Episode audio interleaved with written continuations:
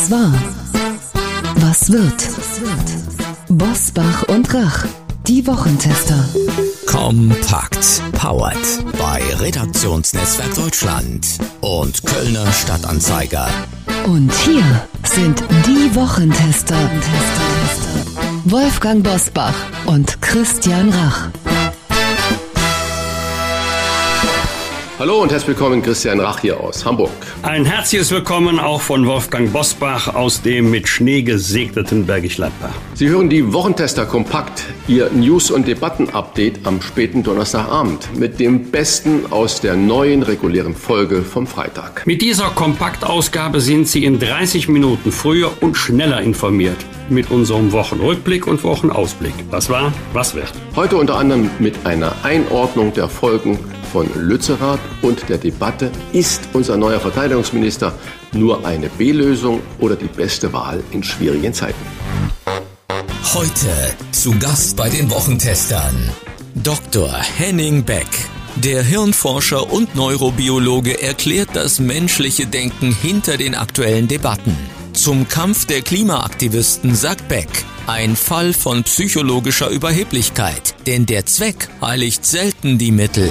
Dazu muss man wissen, dass die größten Verbrechen oder das größte Unglück, was in der Menschheit passiert ist, das wurde nie von denjenigen begangen, die eigentlich von Grund auf Schlechtes im Sinn hatten, sondern es waren immer Menschen, die ein höheres Ziel hatten und dachten, für dieses höhere Ziel sind jetzt niedere Mittel gerechtfertigt. Und das Problem ist, dass man in einem solchen Moment eine moralische Abwägung trifft, die langfristig gesehen vielleicht nicht gerechtfertigt ist. Also wir setzen uns für Freiheit im Hier und Jetzt ein, aber wenn ich das jetzt aus meiner persönlichen Situation jetzt mache, dann wird das sehr schnell beliebig. Und es führt sehr schnell dazu, dass ich zu einem persönlichen eigenen Vorteil das mache. Und das kann gefährlich sein, weil wir nicht wissen, wie sich das in der Zukunft immer konkret verhält. Also ganz konkret, ich kann mit solchen Dingen wie Freiheit, Wahrheit, Sicherheit, Gerechtigkeit, da kann ich quasi alles begründen. Wenn das Überleben der Menschheit auf dem Spiel steht, warum sollte ich mich dann noch an irgendeine Regel halten? Und aus genau diesem Grund spricht die letzte Generation ja auch davon, Sicherheitsmaßnahmen einzuführen, wie ein Tempolimit oder ein 9-Euro-Ticket.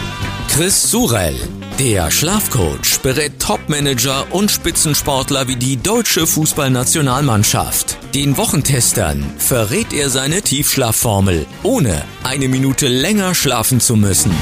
Aus wissenschaftlicher Sicht brauchen wir, um vollständig zu erholen, emotional und körperlich, fünf Zyklen.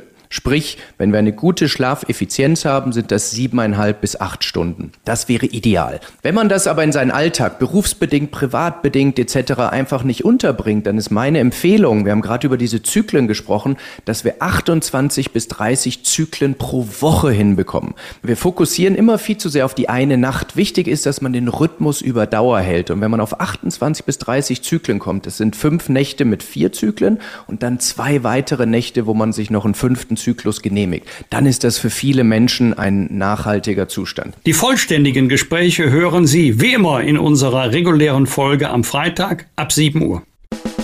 Wie war die Woche? Wolfgang Bosbach und Christian Rach sind die Wochentester. Der Kampf um Lützerath hat uns in der vergangenen Woche beschäftigt. Der Tagebau am Niederrhein ist mittlerweile geräumt, doch die Protestaktionen der Klimaaktivisten reißen nicht ab. Wolfgang, es gab eine Debatte über die Verhältnismäßigkeit des Polizeieinsatzes, aber auch über den Grad der Inszenierung der Aktivisten. Man hatte fast auch den Eindruck, dass es hier ein Kampf der Bilder war, wer sich da besser in Szene setzen konnte. Hat dieser Kampf um Lützerath dem Klimaschutz denn unterm Strich gesehen geholfen? Also hat jedenfalls das Thema erneut, passiert ja regelmäßig, aber erneut ganz oben auf die politische Tagesordnung gesetzt, auch auf die Tagesordnung wichtiger Medien. Vergleiche Anne Will Sonntagabend hat das Thema ja eine überragende Rolle gespielt, neben dem Thema Verhältnismäßigkeit des Polizeieinsatzes. Natürlich, das wichtigste Einsatzmittel der Polizei ist das gesprochene Wort. Beispiel Platzverweis. Aber wenn sich die Demonstrantinnen und Demonstranten nicht daran halten, wie will man dann empört sein, wenn die Polizei Gewalt anwendet? Da kann die Polizei ja nicht sagen, oh, wir sehen, Sie möchten unseren Anordnungen nicht Folge leisten, dann verabschieden wir uns hiermit und wünschen Ihnen noch einen guten Tag. Dann ist ja jeder Polizeieinsatz am Ende. Aber wenn die Polizei Mittel einsetzt, unmittelbaren Zwang, dann muss es verhältnismäßig sein. Und deswegen ist es selbstverständlich legitim, darüber zu diskutieren, ob der Einsatz in jeder Phase verhältnismäßig war oder nicht. Herbert Reul selber hat gesagt, es hätte ein paar Fälle gegeben, wo man daran Zweifel haben könnte. Aber mittlerweile wissen wir ja, das wissen wir ja, dass äh, die Aktivisten stark übertrieben haben, zum Beispiel was die Zahl der äh, Verletzten und der Grad der Verletzungen von Demonstranten angeht. Sie mussten sich mittlerweile korrigieren. Grad der Inszenierung. Also muss ich sagen, das ist jetzt nicht mehr lustig. Es gibt ja im Netz, das ist nicht fake, einen Film über den Polizeieinsatz gegen Greta Thunberg. Und wenn man diesen Film sieht, dann kommt erhebliche Zweifel auf, dass sie gegen ihren Willen weggetragen wurde. Denn der Film zeigt ja, dass äh, Greta Thunberg steht, links und rechts festgehalten von Polizisten. Es wird gescherzt, sie lächelt in die Kamera und es wird gewartet, bis die Fotografen wahrscheinlich das richtige Licht oder den richtigen Platz haben, um optimale Bilder davon zu schießen, wie die Märtyrerin Greta Thunberg durch die Polizeigewalt vom Acker getragen werden. Und da fassen sich ja immer mehr an den Kopf. Aber du hast das richtige Stichwort genannt. Es ist die Macht der Bilder. Bilder haben oft eine viel, viel stärkere Wirkung auf uns als Worte, sogar als große Überschriften bleibt natürlich dann hängen. Genauso ist bei mir natürlich hängen geblieben, dass ich dann ebenfalls Macht der Bilder gesehen habe, dass einige grüne äh, Bundestagsabgeordnete mit bei den Protesten äh, dabei waren und mitten da im Schlamm gestanden haben und gesagt haben, so haben sie es nicht gemeint. Wenn man bedenkt, dass die Räumung von der Bundesspitze der Grünen durch den Kohlekompromiss mitgetragen wurde und dass auch, man höre und staune, der Polizeipräsident von Aachen ein grünes Partei Polizeibuch hat und dann den Einsatzbefehl geben musste. Und er hat es ja auch gut begründet in mehreren Interviews. Und gleichzeitig natürlich aber, wie ich gerade schon gesagt habe, Grüne in Lützerath mitdemonstriert haben. Was ist deine Einschätzung, Wolfgang? War Lützerath ein Gewinn oder eine Niederlage für die Grünen? Robert Habeck hat sich ja auch nochmal eingemischt und gesagt, die haben das da nicht richtig verstanden. Zwar eigentlich müsste es als Gewinn verkauft werden können. Das wird auch das Ergebnis sein. Ich glaube nicht, dass das ein, ein herber Rückschlag für die grüne Bewegung ist, denn die Grünen haben mittlerweile ein politisches Portfolio, das so breit ist, dass sie sämtliche Facetten der politischen Diskussion mit eigenen Leuten abdecken können. Sämtliche. Der neue Cheflobbyist von RWE, ja, das ist auch ein Grüner. Ganz lustig war ja, jetzt mal lustig in Anführungszeichen, ich weiß nicht, wo es war, Tagesschau heute, ist auch egal, da wird eingeblendet, als Demosanitäterin eine Frau Isa Hoffmann oder Hofmann, die sich bitterlich über die ausufernde Polizeigewalt beklagt. Ein einziger Google-Eintrag genügt, um zu wissen, dass es sich bei Isa Hoffmann um eine grüne Aktivistin aus Trier handelt. Sogar, glaube ich, Vorstandsmitglied da. Leute, warum wird das nicht eingeblendet? Wenn eingeblendet wird, Demosanitäterin, sieht man doch nur alleine mit der Begriffskombination keine Nähe zu einer politischen Bewegung oder gar parteipolitisches Engagement. Warum wird das nicht einfach mit Demosanitäterin aus den Reihen grüner Aktivisten? So, dann hat die Zuschauerschaft wenigstens eine Möglichkeit der Einordnung. Wie hat sie das zu bewerten? Also bei den Grünen Strich drunter findest du alles dagegen, dafür und Polizeieinsatz. Hast alles im Angebot. Wer sagt, aber die Grünen sollten das doch ablehnen, dann werden die Grünen sagen, haben wir im Angebot 1, 2, 3, Luisa Neubauer. Aber so können sich die Grünen doch nicht verhalten. Haben wir auch im Angebot, wir haben einen grünen Polizeipräsidenten. Also am Ende, meine Vermutung, wird es den Grünen nicht schaden. Die Welt blickte in diesen Tagen nach Davos zum Weltwirtschaftsforum, bei dem unter anderem auch Bundeskanzler, Finanzminister und Klimaschutzminister gesprochen haben. Auffällig war der doch sehr defensive Auftritt der Herren Scholz, Lindner und Habeck. Man konnte fast den Eindruck gewinnen, Deutschland sei kleinlaut oder kleinlauter geworden. Christian, welche innovativen Ideen konntest du bei den deutschen Vertretern in Davos entdecken?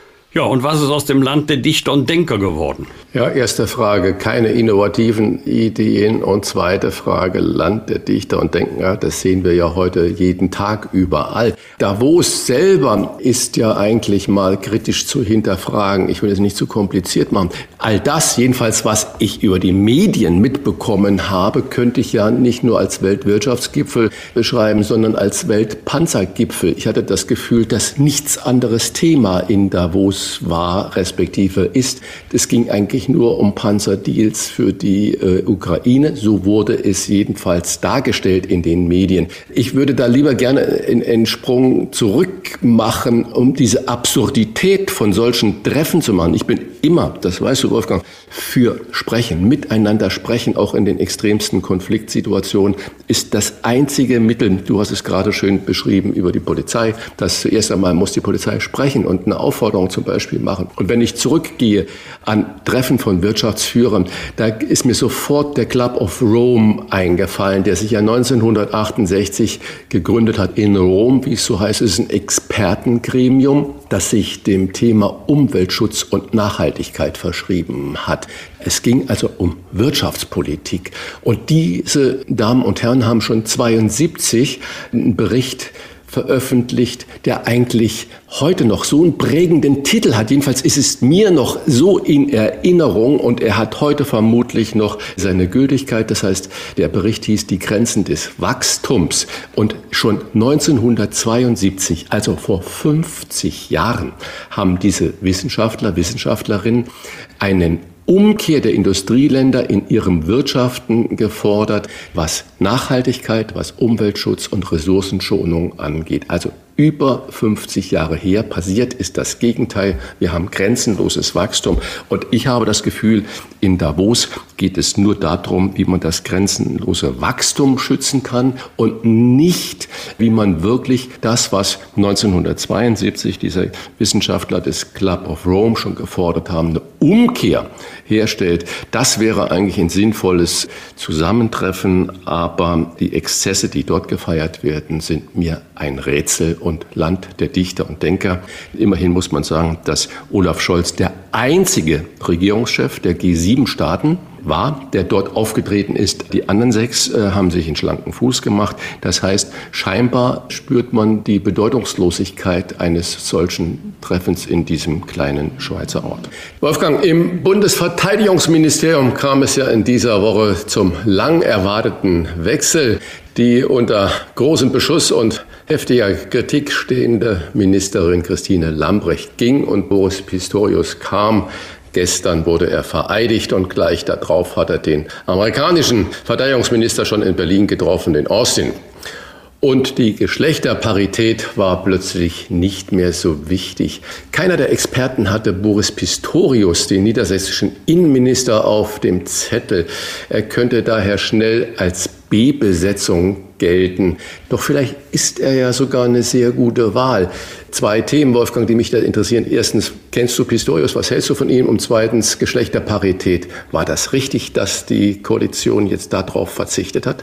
Ja, ich kenne ihn. Er ist ja noch und ich war ja über 20 Jahre Innenpolitiker, auch wenn er der anderen ähm, Partei angehört, wenn er SPD-Mitglied ist. Ich habe ihn persönlich, habe ihn auch fachlich geschätzt, auch wenn wir nicht immer in allen Punkten einer Meinung waren. Das muss auch nicht sein, aber ich habe Respekt, wenn jemand seine Haltung mit guten Argumenten begründen kann und ich halte ihn nicht für eine B-Besetzung. Man ist ja so als Angehöriger einer Oppositionspartei immer in der Versuchung, jede Entscheidung der Regierung zu kritisieren? Nö, tue ich jetzt nicht. Er ist einer der erfahrensten Landesminister in Deutschland und ich weiß selber, innere Sicherheit ist nicht gleichbedeutend mit äußerer Sicherheit. Es gibt aber viele Berührungspunkte. Ich halte ihn für ausgesprochen erfahren im politischen Geschäft. Ich halte ihn auch für durchsetzungsstark. Führt uns zum zweiten Thema.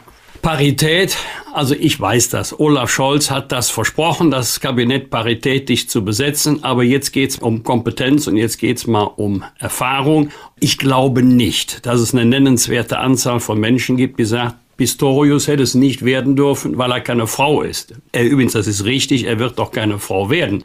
Jetzt geht es mal um Expertise und deswegen käme ich selber nicht auf die Idee, Olaf Scholz deswegen zu kritisieren. Ich würde ihn wegen eines anderen Punktes kritisieren, nämlich dass er der Besetzung des Amtes zu Beginn der Kabinettsbildung offensichtlich nicht so die Bedeutung beigemessen hat, die das Amt seit dem 24. Februar durch den Krieg Russlands gegen die Ukraine bekommen hat. Vielleicht hätte er das geahnt, hätte er bei dieser Personalentscheidung eine andere getroffen. Gut, das ist jetzt Schnee von gestern und ähm, auch wenn ich einer Oppositionspartei angehöre, als Bürger dieses Landes will ich ordentlich regiert werden.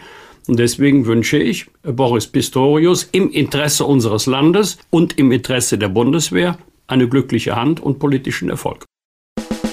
Was wird? Was wird? Wolfgang Bosbach und Christian Rach sind die Wochentester. Wochentester. Ein Fernsehprogramm. Am Samstag spielt um 20.30 Uhr in der Hauptrunde der Handball-WM Deutschland gegen die Niederlande. Am Montagabend heißt der Gegner Norwegen. Wolfgang, die Handball-WM erfreut sich guter Einschaltquoten im Fernsehen. Und was mir natürlich auffällt, Handball oder auch Frauenfußball letztes Jahr, das hat eigentlich schon die Massen begeistert und nicht so kritisch gesehen wie die WM der Herren. Bist du dabei? Guckst du dir sowas an? Handball im Fernsehen? Wenn ich die Zeit habe, ja, ich habe leider nur ein Spiel komplett sehen können. Das war aber auch das Spannendste, nämlich das Spiel gegen Serbien. Es war, also Katar ist ein ernsthafter Gegner, aber auch nicht der große Prüfstein. Algerien, da haben wir ja hoch und locker gewonnen, eher mit der Zweitbesetzung als mit der ersten Garnitur. Aber ich glaube 34, 33 so ähnlich haben wir gewonnen. Das war ein echter Krimi. Die Leidenschaft, mit der unsere Mannschaft gespielt hat, hat mich restlos begeistert. Es war vielleicht nicht das perfekte Spiel, aber in der ersten Halbzeit jedenfalls in der Offensive das Beste, was ich seit langer Zeit gesehen habe. Wir haben nur ein paar Tore zu viel bekommen. Also in der Abwehr ist da noch Luft nach oben. Aber da kannst du gerne zugucken, vor allen Dingen wegen der Begeisterung, mit der sich die Spieler auch gegenseitig pushen. Leider kann ich Norwegen nicht sehen, denn Norwegen das ist ein echtes Kaliber, das ist ein echter Gegner. Also das wird jetzt schwer, gegen die eine Runde weiterzukommen. Christian, am Wochenende ist Winterwetter in weiten Teilen Deutschlands angekündigt. Auch mit Schnee wird gerechnet. Bei uns wird hier zu Hause nicht mehr gerechnet, da wird schon geschippt. Hast du die Bäume und Sträucher schon eingepackt oder müssen die ohne Verpackung durch den Winter kommen? Ja, bei uns äh, sind die Ziersträucher sind bisschen verpackt. Wir bauen nur so Dinge an oder pflanzen nur Dinge an, die nicht jetzt exotisch sind. Die brauchen auch mal ein kaltes Wetter. Das macht eine Pflanze eigentlich auch gesund und stark. Aber um es kurz und klar zu beantworten, ja, das eine oder andere ist eingepackt, aber schon seit ein paar Wochen. Und ich habe da schon mal reingeluschert bei den warmen Temperaturen, die wir ja bis jetzt äh, Dezember und bis äh, Anfang Januar hatten sprießt das ein oder andere schon aus. Ich freue mich darauf, dass wir ein bisschen Winterwetter haben. Schluss mit Plastiktüten, das fordert die Deutsche Umwelthilfe und übergibt einen offenen Brief mit über 20.000 Unterschriften an das Bundesumweltministerium. Wolfgang, Plastiktüten sind in vielen Geschäften ja gar nicht mehr zu haben, außer diese ganz dünnen Tütchen, wo man mal äh, Obst reinmacht. Auch das ist in den meisten Gemüseabteilungen schon Papier geworden, aber zum Beispiel beim Fischhändler, wenn es taufrischen Fisch gibt, dann packt er das immer in so ein kleines Plastiktütchen. Bist du für ein Komplettverbot oder reicht dir äh, das Engagement, was ja heute, ich würde sagen, fast alle Händler schon haben, aus? Also ich weiß gar nicht, wo es noch Plastiktüten gibt. Da, wo wir einkaufen, gibt es keine Plastiktüten mehr. Kann natürlich nicht ausschließen, dass es auch noch äh, Geschäfte gibt, die diese Plastiktüten herausreichen. Äh, mir ist immer die Freiwilligkeit lieber als der gesetzliche Zwang, der ja auch dann kontrolliert werden muss. Ich müsste erst mal wissen, wie verbreitet ist es eigentlich noch? Dass äh, Plastiktüten ausgegeben werden an die Kunden, damit die die Ware nach Hause tragen können. Aber ansonsten bin ich immer für freiwillige Verpflichtung, ist mir lieber als gesetzlichen Zwang. Am Mittwoch feiert die Nachrichtensprecherin und Moderatorin Dagmar Berghoff, man glaubt es kaum, zum zweiten Mal ihren 40. Geburtstag. Sie war Sprecherin der ARD Tagesschau von 1976 bis 1999, also 23 Jahre Dagmar Berghoff, Christian, war die wahre Miss Tagesschau, oder? Ja, das ist so. Das war die erste Frau in der ARD, die die Tagesschau, glaube ich, gesprochen hat. Wiebke Bruns war sogar noch vor, äh, Wiebke Bruns bei, beim ZDF, war noch vor Dagmar Berghoff. Und ich glaube, Dagmar Berghoff hat das Genre doch sehr geprägt. Sie stand natürlich in unglaublicher Konkurrenz mit den Herren äh, Karl-Heinz Köpke, die Nachrichten, die Tagesschau gelesen hat. Das war wie eine amtliche Verlautbarung. Das, was der gesagt hat, das war so, das wurde nicht in Zweifel gestellt. Also ja, Miss Tagesschau ist Dagmar Berghoff und alle, die danach folgten, mussten sich an ihr ausrichten. Im Moment glaube ich, zumindest wenn man Tagesthemen anguckt, das sind ja nicht die Sprecher, sondern die Moderatoren, äh, dreht sich das so ein bisschen und bin gespannt, wie da die Entwicklung hingeht, ob man dieses absolut seriöse, ob das noch weiter aufgegeben wird. Am Mittwoch, Wolfgang, jetzt kommt natürlich das, was ich gerne von dir wissen möchte. Am Mittwoch um 20 Uhr findet im Kölner Grützenich die erste Alaf- und Hellau-Sitzung statt. Eine Kooperation zwischen, man höre und staune, einem Kölner und einer Düsseldorfer Karnevalsgesellschaft. Die beiden Städte verbindet ja eine Hassliebe. Die eine ist größer, die andere ist Landeshauptstadt. Die Karneval, die eine macht dünnes Bier, die andere dunkles Bier. Die Karnevalssitzung soll eine Brücke schlagen, unter anderem anderem mit Guido Kanz, Brinks und den Höhnern und Tolitäten aus beiden Städten.